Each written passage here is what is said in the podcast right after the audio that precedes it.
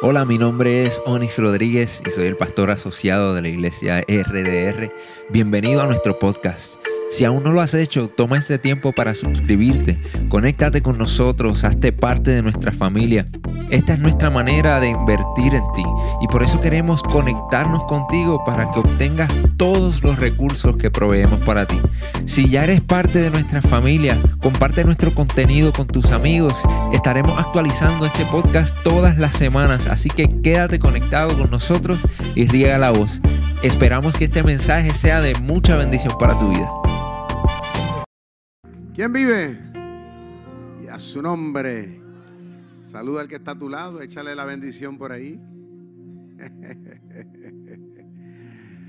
Gloria al Señor. No se siente, no se siente. Manténganse ahí de pie. Yo creo que es meritorio que hagamos una oración de agradecimiento a Dios. ¿Qué le parece? A todos los que están viéndonos a través de las redes sociales, únanse con nosotros. Uno de los principios que enseña la palabra de Dios es que cada vez que vengamos al templo entremos con un espíritu de agradecimiento a Dios. Así que pongamos a un lado la lista del supermercado. ¿Usted sabe cuál es la lista o no? Que siempre que oramos, siempre, Señor, que necesito esto, necesito aquello. Ponga esa lista a un lado. Y vamos a enfocarnos en Él. Padre, cuán agradecidos estamos de que tú nos concedas el sagrado privilegio de la vida. Un día más de que estemos aquí todavía. Cuando muchos, Padre mío, que tal vez añoraron estar aquí todavía, no lo están. Porque tal vez sucumbieron ante algún problema, alguna enfermedad. Señor, pero todavía tú nos tienes aquí porque cuentas con nosotros. Gracias por cada familia, por cada ser humano. Padre mío, por cada hermano en la fe. Mi Dios, somos tu reino y contamos con la bendición tuya y en grande. Ábrenos la mente, el corazón para poder entender tu palabra. Por lo tanto, Señor, nos humillamos, presentamos nuestra copa boca arriba para que seas tú el que la llene. En el nombre de Jesús. Amén. Dale fuerte el aplauso al Señor. Ahora sí pueden sentarse. Ya la zafata por ahí va a salir, va a repartir fresquito. Qué bueno, ¿verdad? Cuando uno se sienta en el avión tranquilo, ¿no? Y uno ve como que hay el movimiento de la zafata. ¿Cuánto le, ¿Cuánto le pasa que uno se pone como que contento? ¿O es a mí solo? Aunque déjame decirle, ya hoy día lo que le dan una papita miserable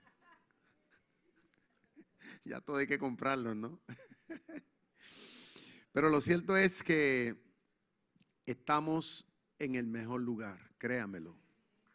¿Están conscientes de eso? Yo, yo, estoy consciente de eso. En el día de hoy vamos a estar hablando bajo un tema que tal vez le va a parecer un poquito extraño. Tal vez algunas personas dirán, bueno, pastor, pero ese, yo no vine a la iglesia para escuchar de eso. Porque por lo general cuando uno viene a la iglesia siempre viene pensando, voy a escuchar del amor de Dios, de la misericordia, de las bendiciones, ¿no? Pero hoy vamos a estar analizando un tema que aunque ustedes no lo crean, pero nos vamos a dar cuenta de que es muy espiritual. Más espiritual de lo que usted y yo pensamos hasta el día de hoy. Y lo van a ver en pantalla. Se titula Trabajadores y Emprendedores. Diga conmigo, trabajadores y emprendedores. Ahora, si yo le preguntara a ustedes qué significa la palabra trabajo, pues ya usted lo asume con esfuerzo. Nadie dijo amén aquí. Alábalo, Iván. Se quedaron callados. Le picó el asunto, ¿no? Trabajo sabemos nosotros que significa esfuerzo, que tenemos que luchar, que tenemos que sacrificarnos, que hay que, como decimos los boricuas, hay que fajarse, ¿cierto? Pero les aseguro que la gran mayoría tenemos poco conocimiento de lo que significa la palabra emprendedor. La hemos escuchado y tal vez por ahí la palabrita está de moda, ¿no? Emprendedor, emprendedor. Pero no nos hemos dado la tarea tal vez de investigar qué realmente significa. La palabra emprendedor, escuchen esto, lo que quiere decir es esfuerzo de parte de una persona hacia la realización de algo que pocas personas están dispuestas a hacerlo. ¿Por qué? Porque son cosas, eh, podríamos decir, retantes y cosas difíciles. No es que son imposibles, es que son retantes y son difíciles. Muy pocas son las personas en la vida, créanmelo, muy pocas, son las que están dispuestos a ser emprendedor. Porque le da miedo. Porque hay que, hay que luchar. Hay que ser determinado. Se necesita un poco más se necesita babilla, como decimos nosotros acá. Se necesita corazón. ¿Eh? Ahora, estos dos principios que vemos ahí en la pantalla son más espiritual de lo que tú y yo hasta el día de hoy como cristianos hemos, hemos escuchado. Siempre se asocia eso con lo secular, ¿verdad? Con las cosas de, allá afuera que no son cristianos. Pues déjame decirle, no. Nosotros vamos a ver hoy cómo a través de este libro, desde el principio mismo de la Biblia hasta el final, estos dos principios, Dios nos reta y Dios nos demanda a que todos los que somos hijos de Dios, a los que somos hijos del reino, a los que hemos aceptado a Jesucristo como nuestro Mesías, a los que nos identificamos con el Dios de la Biblia, Dios nos reta, nos desafía y nos demanda a que nosotros tenemos que ser gente trabajadora. ¿Escuchó lo que dije? Gente trabajadora.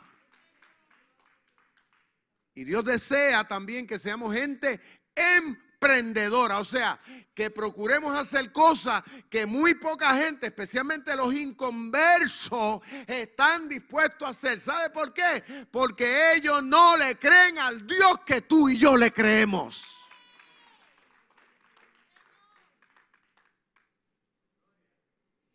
Cuando vamos al libro del Génesis, estoy hablando de del primero o de los primeros capítulos de la Biblia vamos a dar cuenta cómo desde el mismo comienzo de la historia de la raza humana se dice que Dios puso al ser humano en el huerto del Edén que había creado, el paraíso, ¿no? Lo puso allí, pero no lo puso allí para que estuviera de vacaciones. La Biblia dice que Dios le proveyó todo, todos los alimentos, frutas, vegetales, carne, todo está ahí. Como lo tenemos hasta el día de hoy. ¿Ve? Y le dio variedad para que no hubiera monotonía. Proveyó el agua, proveyó el sol, lluvia, aire para respirar, tierra para labrar, de todo como en botica. Dios se lo dio al ser humano ahí. Incluso cuando estaba en su soledad, Dios le proveyó hasta una compañera, mire, tremenda mujer, para que el hombre no se pusiera medio maniático, alaba lo que él vive. O sea que Dios se ha ocupado. La Biblia dice que Dios trabajó en la creación del mundo, incluso fue un emprendedor. ¿Por qué? Porque fíjese, en nuestra galaxia, porque vamos a hablar de la que poco conocemos, en nuestra galaxia, por lo que se cree, pues existe este planeta con vida. No sabemos qué puede haber más allá. Pero por lo menos este precioso que se ve azulito, óyeme, como que respira vida. Tiene sus nubes, se le nota sus colores, está dividido, tiene agua, cosa que la gran mayoría de los planetas en esta galaxia que se conozcan no lo tienen. Incluso Dios puso un ser humano que dice la Biblia similar a él, ¿ok? Con el cual él se puede comunicar. Y dice que Dios le dio todo lo necesario. Dios trabajó, se esforzó Dios fue ingenioso. Y dice que todo lo hizo bueno en gran manera. Fíjese lo trabajador y lo emprendedor que es Dios, en esencia. En otras palabras, que Dios no es vago, Dios no es aragán. Las cosas en el mundo no cayeron así como se cree. Ah, que esto fue un Big Bang, según dicen los idiotas en las grandes universidades. Que esto cayó así, ¡pum! Ah, que el ser humano es una evolución del mono. Yo no sé, pero la madre mía no es mona.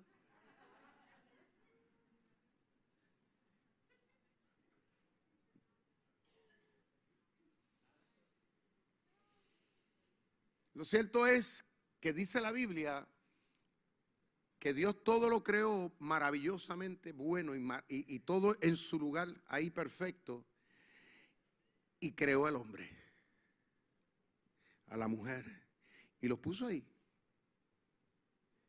Pero ¿sabe qué? Aunque Dios le dio la orden de disfrutar de todo lo que él había creado, con lo cual le costó sudor a Dios y esfuerzo, pero Dios le dice al hombre, ahora te toca a ti. En otras palabras, que le dio un, mandato. Ahora te toca a ti de cuidar lo que yo te he dado. Disfrútalo. Saca provecho de eso. Pero ahora te toca a ti llevar lo que yo he hecho y lo que yo te he dado, llevarlo a otro nivel. Para eso te he dado, mire, esto que está aquí. La materia gris, ¿para qué? Para que la utilices. Porque la gran mayoría de los seres humanos, según dicen, ¿verdad? Lo que estudian, lo que saben de eso, que el ser humano lo que, lo que usa es un 20% y tal vez hasta un día hasta menos que eso. La gran mayoría de esos 80% no lo utiliza. Hay gente que dice, ay, que yo no sé hacer nada. Bueno, no sabes hacer nada porque no te pones a pensar. Estás todo el día metido en el Facebook, está pajareando la mente, alaba lo que él vive dando vuelta y pensando en lo que no edifica.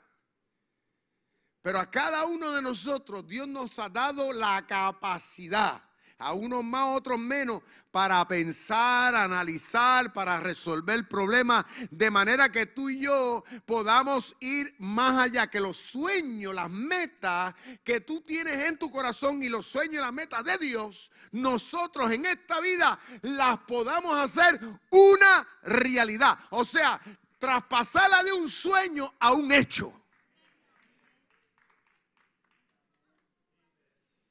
Eso lo vemos en el Génesis. Desde el mismo principio de este sagrado libro. Y luego, ¿qué sucede? Dios instituye esta nación que se llama la nación de Israel. Dios a través de Abraham lo llama, le dice, Abraham, te he escogido a ti para crear una nación que sea sacerdotal al mundo. Y te vas a convertir en el padre de la fe. Van a ser tantos tus descendientes que no lo vas ni a poder ni a contar. Más que la arena, más que las estrellas que ves en el cielo. Muchos. Ahora tienes que fajarte, tienes que dejar a tu tierra, tu parentela e irte al lugar donde yo te quiero llevar. Y así fue. Abraham, tuvo que renunciar a muchas cosas, ¿te me entiende? Comunes y corrientes para un ser humano. En otras palabras, tuvo que ser un emprendedor. Tuvo que renunciar a eso para asumir los sueños y los retos que Dios le estaba poniendo de frente. Ahora, la pregunta que te hago yo a ti hoy, ¿estás haciendo tú lo mismo? O estás todavía enredado con tus propios sueños y, tus propias metas y no sabes ni qué hacer. Dios le dijo a Abraham, deja todo. Ahora quiero que hagas lo que yo quiero que tú hagas. Y ese hombre lo hizo así. Así lo dice la Biblia. Le creyó a Dios y se movió hacia eso. Y dice la Biblia que Dios lo llevó de la mano en el proceso. Luego cuando caen presos en Egipto 400 años, Dios le envía un libertador a Moisés. Moisés va y se para ante Faraón y le dice, deja ir al pueblo de Dios para que adora a Dios en el desierto. Aún en contra de todo, se para frente al hombre más grande, al magnate más grande, a Faraón, que lo pudo haber matado. Y dice que Faraón cedió después de ciertas circunstancias y dejó ir al pueblo. Cuando se enfrenta a Moisés, a la situación que ahora Faraón cambia de parecer y lo está persiguiendo para devolverlo, Faraón se encuentra con el mar rojo de frente y se encuentra con el egipcio detrás. ¿Y ahora qué hago? Tuvo que ingeniársele al hombre con la ayuda de Dios. Y Dios le dijo, ¿y qué tiene en tu mano? Una vara. Pues úsala, mijo. Como decimos nosotros los boricuas, así lo de Dios, pues úsala. Fíjense que Dios es un Dios que desea que tú y yo nos pongamos las pilas, que tú y yo usemos lo que tenemos, porque siempre estamos soñando en lo que no tenemos. Ay, si yo fuera fulano, yo lo haría. Ay, si yo tuviera lo que tiene otro, yo lo haría. Dios te dice, usa lo que tienes. Dice la palabra que Moisés tomó la varita y la hizo así. Y el mal se comenzó a abrir. Cosa que se registre, no se ha hablado nunca de eso. Y eso pareciera una locura. Pero aparentemente sucedió. Y el pueblo pudo entonces huir y pudo finalmente llegar después de ciertas cosas a la tierra prometida. Lo que parecía imposible se logró. ¿Por qué? Porque hubo un hombre que estuvo dispuesto a creerle a Dios.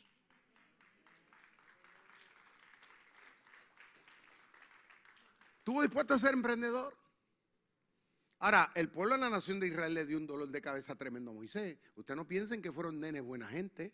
Fueron cabeciduros en su gran mayoría. Lo cuestionaron, cuestionaron a Dios. Es más, ¿qué no hicieron? Mas aún así el hombre fue trabajador. En otras palabras, no se dio por vencido. Diga conmigo, no se dio por vencido. ¿Y sabe lo que Dios quiere contigo y conmigo? Que de igual forma en este tiempo no nos demos por vencidos. Ay, pastor, pero es que, es que, es que, mire, aquí no hay excusa que valga. Métase eso en la cabeza y en el sistema. La gente que ha logrado hacer cosas significativas en la vida le ha costado sufrimiento y le ha costado trabajo, le ha costado sudor. Ha costado mucho, un precio muy alto. Las cosas no caen por gravedad. Bájese de esa nube. Sí, porque la gente hoy día se inspiran en otro, que está bien, uno se motiva por lo que otros hacen. Amén, gloria a Dios. Pero hay que joyarse las mangas. Hay que pasar trabajo. Hay que sentir incomodidad. Hay que sacrificar cosas en la vida para lograr otra. Porque todo el mundo, la gente lo quiere todo, pero sin tener que sacrificar nada. Es la vida, no la vida real no es así. Y eso lo vemos en la Biblia. Dios finalmente constituye a la nación de Israel como pueblo y como nación. Pero ellos en el proceso de, los años han tenido que fajarse hasta el sol de hoy para estar donde están. Han tenido que ser emprendedores. Mire, tanto es así que hoy día el pueblo y la nación de Israel, a diferencia de todos los pueblos, en contra de todo lo que esa gente han sufrido en el mundo, hoy día eh, ah, están recibiendo premios en cuanto a lo que es tecnología. Esa gente solo, es más, los celulares que ustedes tienen, esos chistos, esas cosas, donde se han inventado ha sido en Israel, en Haifa. Esa gente está recibiendo premios de ciencia, de, de lo que es medicina, de lo que es armamento militar o sea, son gente emprendedora. En otras palabras, que han abrazado el querer ir más allá, no conformarse a lo que hace Raimundo y todo el mundo. ¿Por qué? Porque ellos entienden que su sobrevivencia depende de que estén un paso al frente de todo el mundo. ¿Y sabe qué? Tu vida y la mía como hijo de Dios en el mundo actual depende de que tú y yo y tus hijos y los hijos de nuestros hijos seamos gente igual, seamos gente que abracemos, fajarnos, aleluya, con lo que Dios nos da y llevarlo a otro nivel. Eso es lo que Dios quiere. Dice la escritura, la misma Biblia, que en el proceso de los años Así lo han hecho. Luego vemos en el Nuevo Testamento al mismo Señor Jesucristo, fíjense, Jesús, nuestro Mesías, con aquellos doce discípulos. ¿Qué hizo Jesús? Los mantuvo ahí eh, en, una, en un éxtasis espiritual, ministrándole meramente a sus problemas, sus necesidades y, y pintándole un mundo platónico así de ensueño. No, no, no, no, no, no crea eso. Porque la gente se piensa que Jesús andaba con 12 hombres, tú me entiendes, todo el tiempo solamente pues hablándole de cositas lindas. Jesucristo sí lo estuvo ahí, le ministró y le habló cosas maravillosas, pero también le encargó a que ellos también tenían que fajarse que para hacer los sueños de Dios realidad, para poder predicar, llevar el reino a los pueblos y a las naciones, en otras palabras, llevar esto a donde la nación no lo había llevado, ellos tenían que asumir responsabilidades. Jesucristo constantemente, a través de parábolas y cosas, siempre estuvo tratando de crear en ellos esa conciencia de que tenían que como apóstoles ser emprendedores en distintos escenarios para tanto así que Cristo le dijo, "Ustedes ven los milagros que yo estoy haciendo. Ustedes le dijo, lo van a hacer y van a hacer más de lo que yo estoy haciendo." Ahora, hoy día muchas iglesias y muchos cristianos se jacan la cabeza. Ay, pero nosotros no tenemos el poder ni la gracia que tuvieron aquellos hombres. Pues déjame decirte, ¿sabes por qué? Porque son haraganes. Porque pensamos que esto se trata con venir a la iglesia, hacer una, una oracioncita y tener la Biblia aquí debajo del brazo y que ya todo va a caer así. No. Nosotros venimos aquí, nos, nos, educamos, aquí nos preparamos, nos pompeamos. ¿Sabe qué? Para creerle a Dios, de manera que cuando vayamos al mundo real podamos ir y podamos decirle, así dice el Señor a través de nuestras acciones.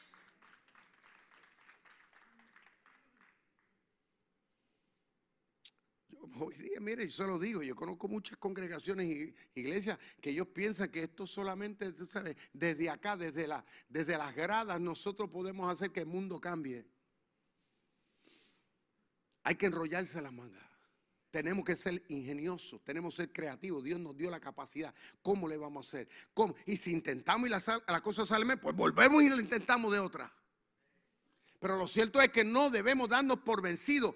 Tú en tu carácter personal como cristiano no te puedes dar por vencido cuando vengan los retos en la universidad. Muchos jóvenes hoy día, ay, llorando, ay, con depresión, ay, con ansiedad. Mire, sacúdase en el nombre de Dios.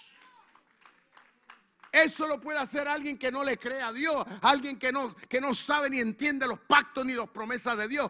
Pero un cristiano que sabe de que sabe que Dios te ha prometido estar contigo en todos los escenarios, tú no te quitas. Tú dices, yo voy a mí y voy a Dios. El problema es que muchas sociedades, la gente de la sociedad hoy día, el mismo gobierno, los mismos gobiernos de nosotros, lo que están creando son parásitos sociales. Todo lo queremos dar, no queremos que la gente sufra. Hoy los padres quieren evitar, ay, que yo no quiero que el nene sufra, ay, que la nena no sufra. Entonces, en vez de crear hombrecitos, estamos creando mujercitas. Porque, ay, no queremos que llore el nene. Pues, ¿sabe qué? Yo vengo de una generación donde si yo no trabajo para las cosas, yo no las tengo. Yo he tenido que aprender que llorar es bueno. ¿Sabe por qué? Porque me prepara para retos mayores en el futuro. Hoy día los papás, ay, que el nene le pica las hormiguitas, ay, que el nene no come esto, que le da cositas y que... Yo vengo de un tiempo donde yo caminé descalzo, yo cogía con los muchachos en los montes y en los riachuelos hacíamos así a los, a los, a los, a los, a los, a los, a los sapitos y a los, y a los, y a los mosquitos y tomábamos el agua.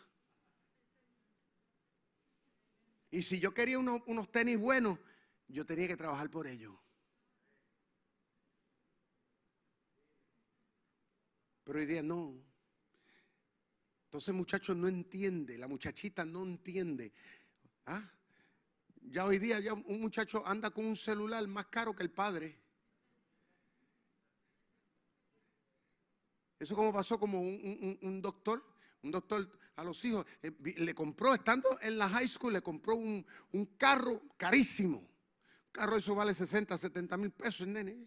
Y mejores teléfonos y todo. Entonces, ¿qué pasó? El muchachito cuando llegó a la universidad fue un fracaso porque, porque el nene pensó, pues ¿para qué tengo yo que forzarme? Si tengo a papi que me lo da todo.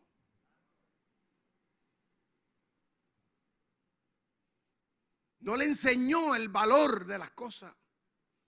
En otras palabras, le hizo un daño a los hijos. Por el contrario, he conocido otro empresario millonario que cuando su hijo quiso, él le dijo, ¿sabes qué? Ven, que te voy a llevar a la planta para que aprendas a trabajar.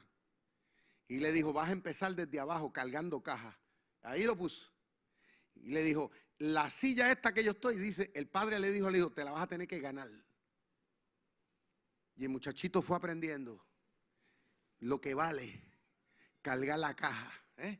para que aprenda la empatía con los empleados, para que aprenda a valorar el peso que entra.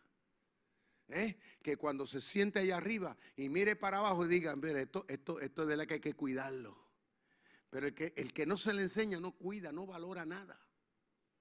Entonces, esto es bíblico, hermano. Esto está en la misma palabra de Dios. Porque muchas veces las iglesias no están creciendo como deben de crecer? El evangelio no se expande como debe de expandirse. Porque hay mucha gente que asume los ministerios y los sueltan en banda. ¿Por qué? Porque no le hemos enseñado de que Dios es un Dios que nos reta y nos desafía a que seamos gente que asumamos y que seamos emprendedores.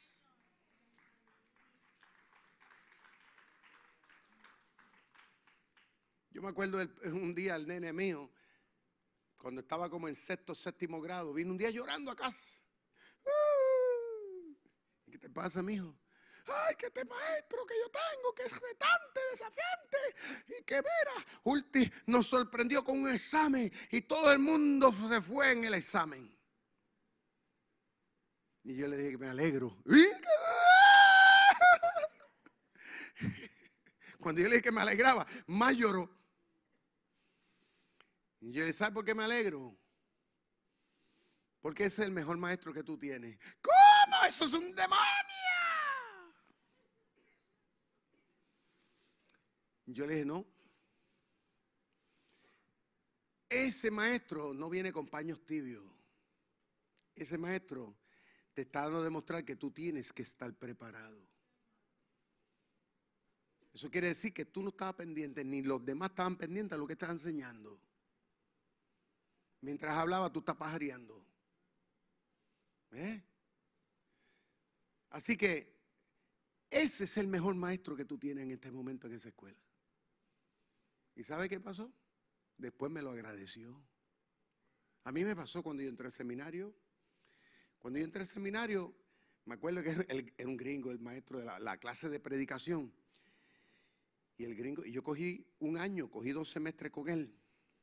Y me acuerdo que el primer saqué, creo que fue D en el, primer examen. Y yo, y yo, y yo, yo, iba para, para, para sacarla. Y, y, él me dice, no, lo que pasa es que tú no hiciste esto y esto y esto que tenía que haber hecho. Y yo dije, ah, está bien, no hay problema. Y yo me la propuse y dije, lo voy a hacer como él dice, así. Y ya yo me fajé y después de ahí era A y B. Y me gradué con él con A y B. ¿Sabe por qué? Porque me lo propuse. Y yo dije, yo no vine aquí a perder el tiempo, yo vine aquí a aprender. Y yo vine aquí a demostrarle a ellos que yo sí puedo. ¿Eh? Que si otros no, porque mucha gente dice, ay, que yo me voy a dar de baja, ay, que yo esto, y muchos se van de baja porque no querían enfrentar el desafío, ay, que se muy... Olvídate, ese es tu problema, pero el mío, yo le voy a demostrar que este que está aquí no se quita. Así fue. Habiendo. Y eso se lo he enseñado a mis hijos. De que las cosas en la vida no llegan de gratis. Es más, y nosotros no debemos los cristianos esperar que nada nos lo den de gratis. Que el gobierno no, no nos dé nada de gratis.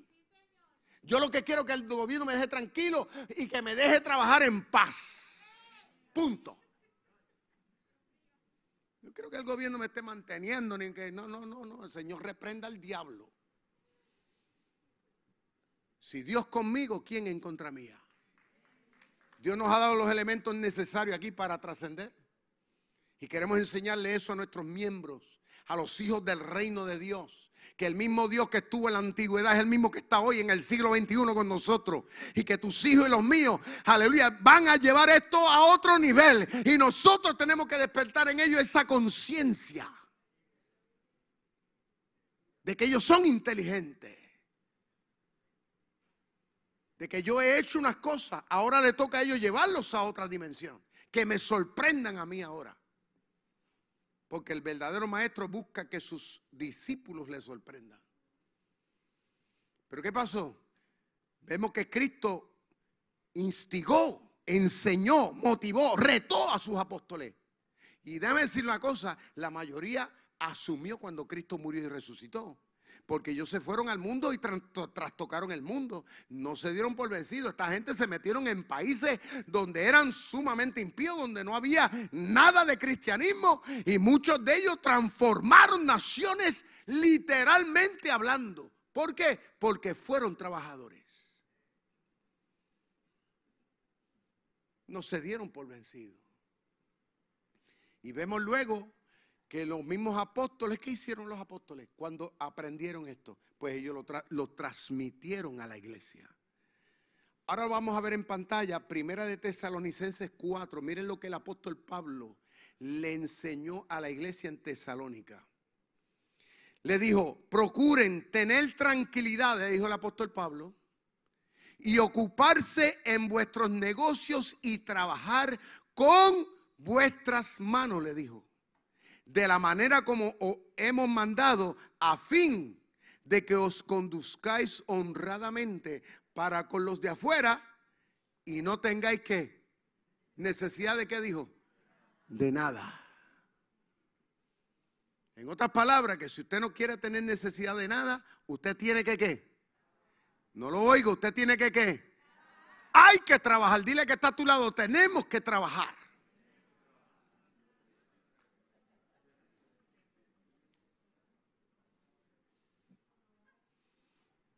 Porque no todos nacemos en una cuna rico.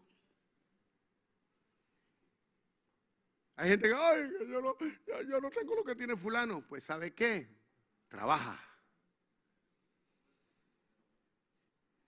Y si hay que tener dos trabajos, dos trabajos, trabaja. Porque yo, yo lo he tenido que hacer también. Yo, yo sé lo que es trabajar dos empleos. Y me he muerto. Nadie se muere por trabajar. Es más, al contrario, te mueres cuando no trabajas.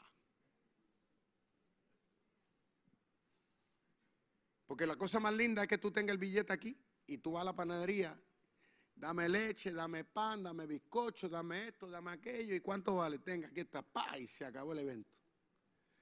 Pero lo más triste es llegar a la panadería y mira ese bizcochito y dice, yo me comí ese bizcocho. Ese budín, ese budín que está ahí. ¿Ah? Y dame el de, el esquinita, que tan lindo que se ve. Pero no tenerle billete para comprarlo. Eso es triste. El trabajo honra. Hay gente dice, ay, yo no trabajo en eso, yo no trabajo en esto. Pues ¿sabe qué? La vida hay que aprender a hacer de todo. Yo mismo he aprendido. Yo he, sabido hacer pozo, limpiar pozo, he, he sabido trabajar de todo en la vida de lo que usted se puede imaginar. Una persona que trabaja, yo he aprendido a respetar al que trabaja. En lo que sea, al trabajador. Es una cosa digna y honorable. ¿Está viendo? Pero la persona que es vaga y haragana, mire, la Biblia condena eso de una manera. Y le voy a leer unos versículos ahora. Estén muy atentos. Proverbios 13, 4, mire lo que dice Dios acerca de lo que es la pereza. El alma perezosa, dice, desea y nada alcanza, mas el alma de los diligentes dice que va a ser prosperada. O sea, el, perezoso, el que no, ay, esto, esto, que esto más trabajo. Mire, desea, anhela, ay, yo quiero esto, ay, yo quisiera irme de paseo, ay, yo quisiera tener un carro nuevo, ay, yo quisiera tener buena ropa, ay, yo quisiera, yo quisiera, yo quisiera, pero no logra, vive frustrado. Porque, porque no puede. Mas, sin embargo, el que trabaja puede darse ese lujo de decir, me voy de vacaciones. Alaba lo que él vive. Dele gloria y honra a Dios. ¿Eh? Romanos 12, 11 dice el apóstol que el que dice en lo que se requiere diligencia en la vida, o sea, en la vida hay cosas que necesitan que nosotros tengamos que asumirlas. En lo que requiere diligencia, dice Pablo que no debemos ser perezosos. ¿Te has visto el, oso perezoso? ¿Cómo vive el oso perezoso? Agarrado del palo, durmiendo. Ay, se ve tan lindo, ¿verdad? Un osito tan lindo, pero no hace nada. Todo el día vive ahí así agarrado del palo. ¿eh? La Biblia dice que no debemos ser perezosos, sino fervientes en espíritu. O sea, una persona ferviente espiritualmente, una persona que siempre está pensando, ¿cómo le voy a hacer? ¿Cómo le voy a hacer? ¿Cómo voy a, meterme por aquí? ¿Cómo le voy a inventar por acá? Siempre buscando soluciones y alternativas. Dice, sirviendo al Señor. Pablo también dice, en, perdón, el, el, el proverbista dice en el 22.13, dice, dice, el perezoso dice, el león está afuera, por lo tanto seré muerto en la calle. O sea que siempre está buscando una excusa, un motivo del por qué no puedo yo hacer esto. Ay, dice, es que no me tiro a la calle porque no vaya a ser que me pase esto. Ay, yo no puedo coger ese balde porque eso pesa mucho. Ay, yo no puedo hacer esto porque mira, y si después me, me, me quiebro aquí la espalda. El perezoso siempre está buscando una excusa, un motivo del por qué. No puedo, no debo de hacer las cosas. Mas sin embargo, el que trabaja, el emprendedor, siempre está buscando soluciones de cómo lo va a hacer en el nombre del Señor. ¿Cuántos alaban a Dios? Eclesiastés 10, 18, miren lo que dice, que la pereza, dice, por la pereza se cae el techo de la casa y la flojedad de las manos, dice, se llueve la casa. O sea, porque el perezoso dice, el, el patio de su casa está así de grande, ¿Usted me entiende? La casa se le está haciendo canto, mas sin embargo no asume. ¿Por qué? Porque está todo el día echado viendo, viendo Netflix, todo el día viendo el maldito teléfono. Mientras la casa y la casa y todo lo que tiene, todo se le cae en canto, el negocio se le va en banda. Y se está levantando a las 11 de la mañana. Todo se echa a perder. El ministerio no avanza, porque eso pasa en los ministerios, eso pasa en las iglesias. Miren, nosotros los cristianos, el cristianismo en general, nosotros estuviéramos para haber conquistado el mundo ya hace largo tiempo. Pero ¿sabe cuál es el problema? Es que muchos de los que están dentro de los ministerios y las iglesias, una vez llegan, se cruzan de brazos a esperar que todo caiga como que por gravedad. Y yo soy de los que pienso que mientras hay vida, esperanza. Mire, ya yo tengo 57 años, llevo ya 28 años consecutivos ministrando. Y a este punto de mi vida, todavía yo estoy pensando cómo yo voy a pasar más, más poderosamente al otro nivel de ministerio. Todavía estoy soñando, todavía estoy emprendiendo, todavía estoy fajándome. ¿Cómo vamos a seguir hacia adelante impulsando esto? Otro en mi lugar estuviera ahora mismo pensando, ¿cuándo me voy a retirar? Pero yo estoy en lo, contrario. Otro en mi lugar estuviera diciendo, ay, ya yo he hecho mucho ya, ahora que haga otro. Porque yo entiendo que todavía cuando Dios nos pone oportunidades es porque Dios cuenta con nosotros. ¿Cuántos alaban a Dios? Mire cómo dice 2 de Timoteo 12, dice, el labrador para participar de los frutos debe trabajar primero. O sea, si usted quiere comer, hay que qué? No lo oigo, hay que qué? Pues hay que trabajar. Que cuando tus hijos te digan, ay papi, yo quiero esto, pues no hay problema, papá. Pues sabes que desde hoy te vas a levantar a las 6 o a las 7 y antes de irte quiero que me limpies el patio. Quiero que me laves el carro. Hello. A las nenas de las casas hoy día, porque las la mujeres hoy día no están enseñando a las nenas a ser mujeres y a ser ama de casa. Póngalas a fregar. Hay que se le dañen las uñitas. Por las a lavar los baños. Por las a barrer, por las a mapear la casa. Ay, pastor, me dañaste el mensaje. No las estamos preparando para el matrimonio. Después llegan al matrimonio y viene el divorcio. Porque ella piensa y dice, ay, yo no me casé para eso, mi hijo. O hay varoncitos que llegan al matrimonio y no cogen la máquina para cortar la grama. Y yo he visto mujeres que han tenido que ponerse las pilas porque el marido arriba echado y ella pasando la máquina. Y yo, y yo, por al lado donde yo vivo hay unos vecinos así. Y yo lo miro. Y yo me quedo como que, I don't believe that.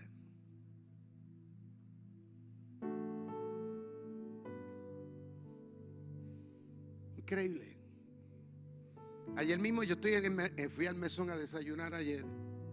Oye, le di un anuncio no pagado.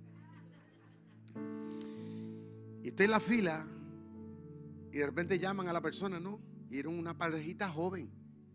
Muchachita bien elegante ella. Y el muchacho. Ella se levanta a buscar la comida. Y yo veo el, gordito sentado allá. Y a mí me molestó. Yo estaba, yo, yo decía, Señor, aguántame la lengua. Digo, yo lo dije entre dientes, ¿sabe? Yo dije, la verdad que este es un aragán, dije yo. La pobrecita, una muchacha bien puesta, ella bien elegante. Y yo decía entre mí, ella estará ciega, está sorda. Decía yo, ella estará ciega y sorda de lo que tiene ahí. Porque si es públicamente, imagínate cómo será en la casa. Dame un vaso de agua. Mira, dame el rollo de toile.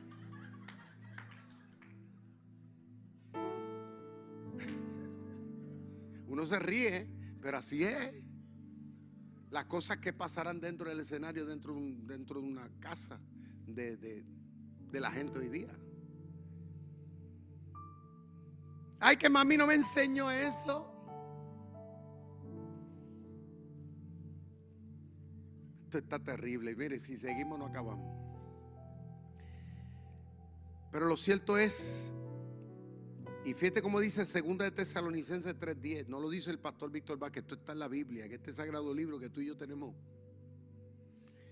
Dice, porque también cuando estábamos con nosotros, dice el apóstol Pablo, os ordenamos esto. Es una orden. Si alguno no quiere trabajar, que tampoco coma. Eso no lo digo yo, eso está ahí. Pero ¿sabes qué pasa en el mundo que vivimos hoy día? Pasa lo contrario. El primero que abre que quita la olla, ¿quién es? El que no trabaja. Yo me acuerdo cuando yo entré a estudiar en el seminario, que yo estaba, yo era interno, estudiante interno allá. Y yo trabajaba para poder pagar mis estudios y pagar también mi hospedaje. Y yo me levantaba temprano, me montaba en el tractor que tenían, cortaba la grama, si había que ligar el cemento, ligaba cemento, botaba me montaba en la guagua, recogía la basura, la llevaba al vertedero. Eso era todos los días. Y después me iba, me bañaba, me iba después para la, para, para, la biblioteca a hacer mis asignaciones y ahí, y, ese, y después asistir a las clases. Y así estaba yo de lunes a viernes, todos los días. Mi rutina. Y me acuerdo cuando yo entré, los que estaban ahí internos me dijeron a mí, cuando me vieron a mí en mi, en mi fajao, me dijeron, ay, esto es como el gobierno, esto hay que cogerlos con calma, así me dijeron. Yo me acuerdo que lo miré y le dije, ¿sabe una cosa? Allá ustedes con su teoría yo con la mía. Muchos de ellos se sentaban, estaban el día viendo novelas. Seminaristas que querían ser pastores viendo novelas. Está bien. Pero el día del examen, ¡fum! Fracasado. Y después me decía, ay, préstame la libreta. Ah, ah. El que quiere pescado tiene que irse arriba a mojarse el, el trasero. Así es. Entonces, hoy día lamentablemente de todos los que se graduaron conmigo, el único que trascendió en el tiempo fue Víctor Vázquez Toledo.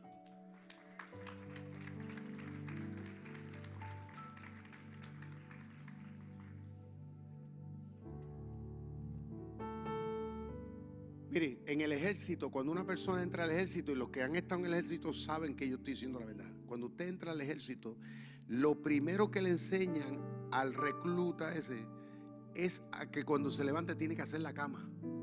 ¿Cierto o no? Eso de que el soldado se levanta y me levanté tarde, estoy cansado y desde la cama así me voy, después la recojo, muchacho. Lo primero que le dan una bota tiene que recoger su cama. ¿Por qué? Porque es un principio que le enseñan, porque que eso es psicológico. Si tú te levantas y eres responsable con eso, tú eres responsable con todo lo demás durante el día. Aprendes a tener una vida estructurada. Y mi esposa es testigo y yo no estoy mintiendo. En casa, si no recoge la cama ella, la recojo yo casi todos los días. La pone, o, o entre los dos, la arreglamos. En casa yo llego a casa, me quito los zapatos, las pongo en la zapatera, me quito el traje, lo pongo en el closet y, todo en su lugar, mi reloj en un sitio, todo está estructurado en casa. Porque he aprendido esa disciplina. Y eso se refleja en todo lo demás que hago en mi vida. Tener orden, todo hay que atenderlo. Ah, tengo, además de que mi esposa es un soldado que me tiene al palo. Mira, acuérdate de esto. Mira, acuérdate de lo otro. Y eso es bueno. Y eso es bueno. Porque me ayuda a mantenerme en la bola. Alaba lo que él vive. Ahora, pero miren esto. El apóstol Pablo dice, y me llama la atención, como él dice en ese versículo a los tesalonicenses, que procuren tener tranquilidad ¿Sabe por qué? Porque cuando una persona, un cristiano, aprende a trabajar y a ser emprendedor, o sea que tú estás fajado, pues no hay oportunidad para depresión ni ansiedad. Porque estás ocupado. Hoy día la gente, ay, que estoy en depresión. Pues ¿sabes qué? Ponte a trabajar, ponte a inventarte, hacerte hacer algo. Para que tú veas que la mente tuya está ocupada en algo. Pero la gente hoy día, como no quieren hacer nada, pues entonces ven cosas que están pasando y ven otros que están comprando y ven otros que están viajando. ¡Ay! Hay que fajarse, hay que mantenerse ocupado. Voy a inventar. Yo siempre estoy en esa, siempre. Salgo de un proyecto y ya estoy pensando en lo próximo, en lo próximo que voy a hacer. Así es la mente mía. Estoy haciendo esto, voy a hacer aquello, voy a hacer lo otro y mi vida gira en base a eso. Entonces, ¿qué pasa? Los días se me van como agua. A veces los días ni me dan. Porque entonces yo, cuando miro para atrás digo, wow, que mucho he realizado. ¿Por qué? Porque estoy ocupado. Usted tiene que aprender esto. Esto es bíblico. Esto es espiritual. Esto es grande delante de los ojos de Dios. Dios nos puso en este mundo para ser gente significativa. Gente importante. Usted no lo va a hacer así porque cayó todo por gravedad. Muchos comienzan en la vida y en los menesteres, pero no duran mucho porque nuevamente volvemos, caen en la pereza. Pablo dice, y le dice a la iglesia tesalónica, que estén ocupados trabajando. Es un mandato apostólico que todavía es válido. Joven, no te des por vencido en la universidad. Dama, caballero, no te des por vencido en tus sueños. Hermano, hermana, vamos a mantenernos ahí fajados en los ministerios. Vamos a mantener firme nuestro compromiso delante de Dios. ¿Ve? Lo más que tenemos a nuestro favor, ¿sabe lo que es? El tiempo. Si algo no se hizo hoy, lo vamos a hacer mañana. Pero de que en el nombre de Dios lo vamos a hacer, lo vamos a hacer. Mire, yo he sido un emprendedor en esta vida. Yo yo he hecho cosas que históricamente en esta iglesia o en muchas iglesias no se han hecho. Cuando yo comencé aquí, esto era un arrabal aquí, esto estaba aquí en, en banda y comenzamos a trabajar, remodelamos, después extendimos para acá, compramos terreno, hizo un vagón grandísimo de 40 pies que íbamos hasta la playa a predicar. ¿Quién, quién había hecho eso en el tiempo? Nadie. Y nosotros lo hicimos, llevé, preparé un, un camión otro, y lo preparé y lo llevé hasta el Perú, allá está actualmente. Luego hice una casa misionera allá en una loma que nadie creía que yo lo iba a hacer y lo hice, allá está la casa. ¿Cuántos alaban a Dios? O sea, estamos levantando iglesia acá, estamos levantando iglesia acá. Lo que mucha gente tal vez añora y desea, pero no lo hace. Este jíbaro de aquí, en el nombre de Dios, con la ayuda de Dios y el apoyo de ustedes, hemos trascendido en el tiempo. Porque entendemos de que las cosas no se hacen solas. Yo le digo a la gente, tenemos que aprender a provocar los milagros. La gente espera, estoy orando a Dios por el milagro. Mire, la cuchara Dios no te la lleva a la boca.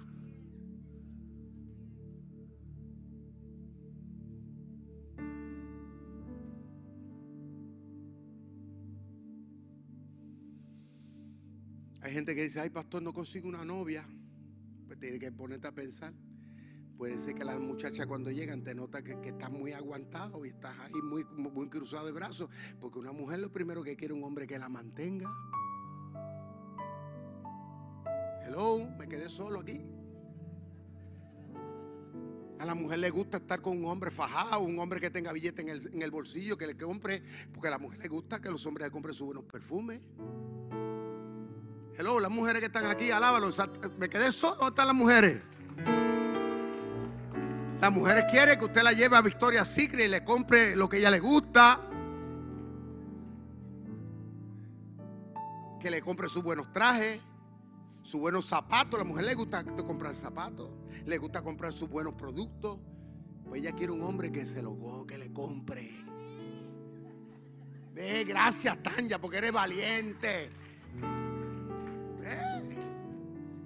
Ella se siente segura de saber que camino con un hombre. ¿Usted me entiende? Que, oye, que no me tiene caminando aquí un cajo, en un cajo aquí. ¿Usted me entiende? Eh, todo hecho leña, todo. Digo, en un principio tal vez todos pasamos por eso, pero hay que superar. Yo tenía un pariente, yo tenía un pariente que siempre toda la vida andaba en un cajo viejo, siempre toda la vida. Y un hombre que podía comprar y mejorar su calidad de vida. Y siempre vivía, mire, con los codos, siempre agajado.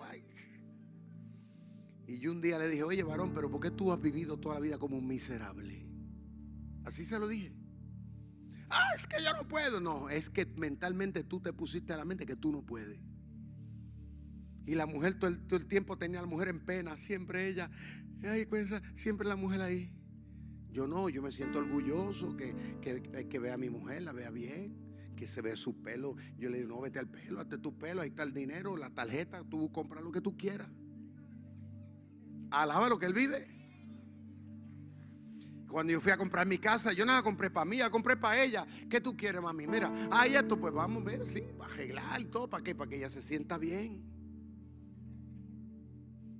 Igualmente un carro, pues mira, si hay que comprar un buen carrito, un carrito mejor, que ya esté con aire acondicionado, bendito, que no esté en pena con calor, porque hace mucha calor. Hay que trabajar para eso. Hay que buscar las ideas. A. Y esto, hermano, que estamos hablando aquí, esto es para nosotros los cristianos. Pablo lo dice de manera que ante la opinión de los inconversos, nosotros los cristianos, ellos tengan que decir, wow, yo quiero ser como un cristiano. Yo quiero tener la bendición que esa gente tiene. Que nosotros seamos para el mundo impío, seamos para ellos una atracción. Que ellos quieran ser como nosotros. Que ellos digan, pero ¿cómo estos cristianos han progresado tanto? ¿Y cómo esta gente han echado para adelante? Ah, lo que pasa es que aquí nosotros le enseñamos a vivir conforme a la palabra de Dios.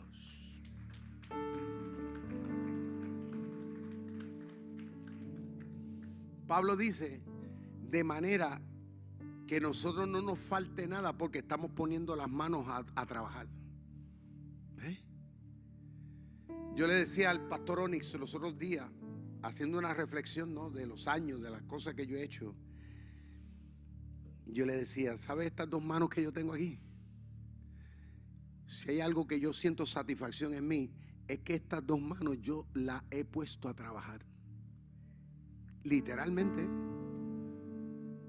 Lo que haya que hacer, si hay que ligar cemento, hay que hacer un hueco ahí, yo, lo que sea, esta mano hasta el sol de hoy. Las manos suyas, Dios te las dio para, para esforzarnos, hermano. Ah, que si estoy en un trabajo difícil, pues qué bueno, me alegro. Eso te está retando a que tú seas mejor. ¿Está bien? Que el jefe tenga que bajar la cabeza, que sienta vergüenza porque tú no te quitas. Porque como una hermana vino aquí una vez, ay, pastor, que trabajo. Yo le mire, qué bueno, ¿sabes qué? Demuéstrale quién tú eres. Que tú eres una mujer que le cree a Dios ¿Por qué? Porque si eh, eh, no es el jefe ni el trabajo, eh, Dios te puso ahí para demostrarte, porque Dios te está probando para sacar de ti lo mejor. Todo lo que venga a la vida es un desafío. Desafía tu fe, desafía tu ingenio. Cuando yo me encuentro frente a un problema, un reto grande, ¿sabes lo que yo, lo que yo pienso? Yo digo, diablito, tú me la estás haciendo difícil y tú piensas que yo no lo voy a hacer. ¿Sabes qué? En el nombre de Dios lo voy a hacer y te voy a demostrar que lo voy a hacer en el nombre de Dios. Y me fajo y después cuando lo logro me río y digo, te lo dije. Porque la Biblia dice que si Dios conmigo, ¿quién en contra mía? Abraza ese principio. Em, acuérdate de esa palabra emprendedor. Eso te va a llevar a que hagas cosas que son impensables, que son ilógicas, irracionales muchas veces. Pero Dios nos mete a hacer cosas así para su gloria y su honra. Para que tú le demuestres a tu familia que cree que tú no sirves, que tú no vales, que tú no vas a por él. Demuéstrale que con Dios y con esfuerzo tú vas a echar para adelante. ¿Cuántos adoran y glorifican al Señor? Póngase de pie conmigo, por favor. Diga conmigo, todo lo puedo en Cristo que me fortalece. Pero dígalo otra vez, todo lo puedo en Cristo que me fortalece. Levanta tus manos y alaba a Dios ahí. Quiero orar por ti, todos los que están aquí, los que nos ven a través de las redes sociales. Padre, en el nombre de Jesús, Señor, en esta hora, en este momento. Clamo por tu pueblo, por tus hijos, por tu iglesia, por los santos. Padre, por aquellos que son parte de este reino, porque si están aquí es porque tú cuentas con nosotros, es porque tú nos has empoderado. Ayúdanos, Señor amado, a no darnos por vencido, a trabajar, a trascender. Padre, hacer la diferencia, sorprenderte a ti, papá. Queremos sorprenderte a ti. Queremos demostrarnos aquí abajo Señor amado, queremos demostrarte, papá, que nosotros podemos con tu bendición. En el nombre de Jesús bendigo a tu pueblo. En el nombre del Padre, del Hijo y del Espíritu Santo. ¿Cuántos dicen amén? Amén. Gracias por conectarte con nosotros. Si este mensaje ha sido de bendición para tu vida, te voy a pedir tres cosas. Primero, Hazte parte de nuestra familia. Suscríbete a nuestro podcast y conéctate todas las semanas con nuestro contenido. Número 2. Comparte nuestro contenido con tus amigos. Y número 3. Considera la posibilidad de asociarte con nosotros. Si Dios ha impactado tu vida a través de este ministerio, ayúdanos con tus donaciones a continuar bendiciendo a mucha gente. Lo puedes hacer yendo a iglesiardr.com diagonal donaciones.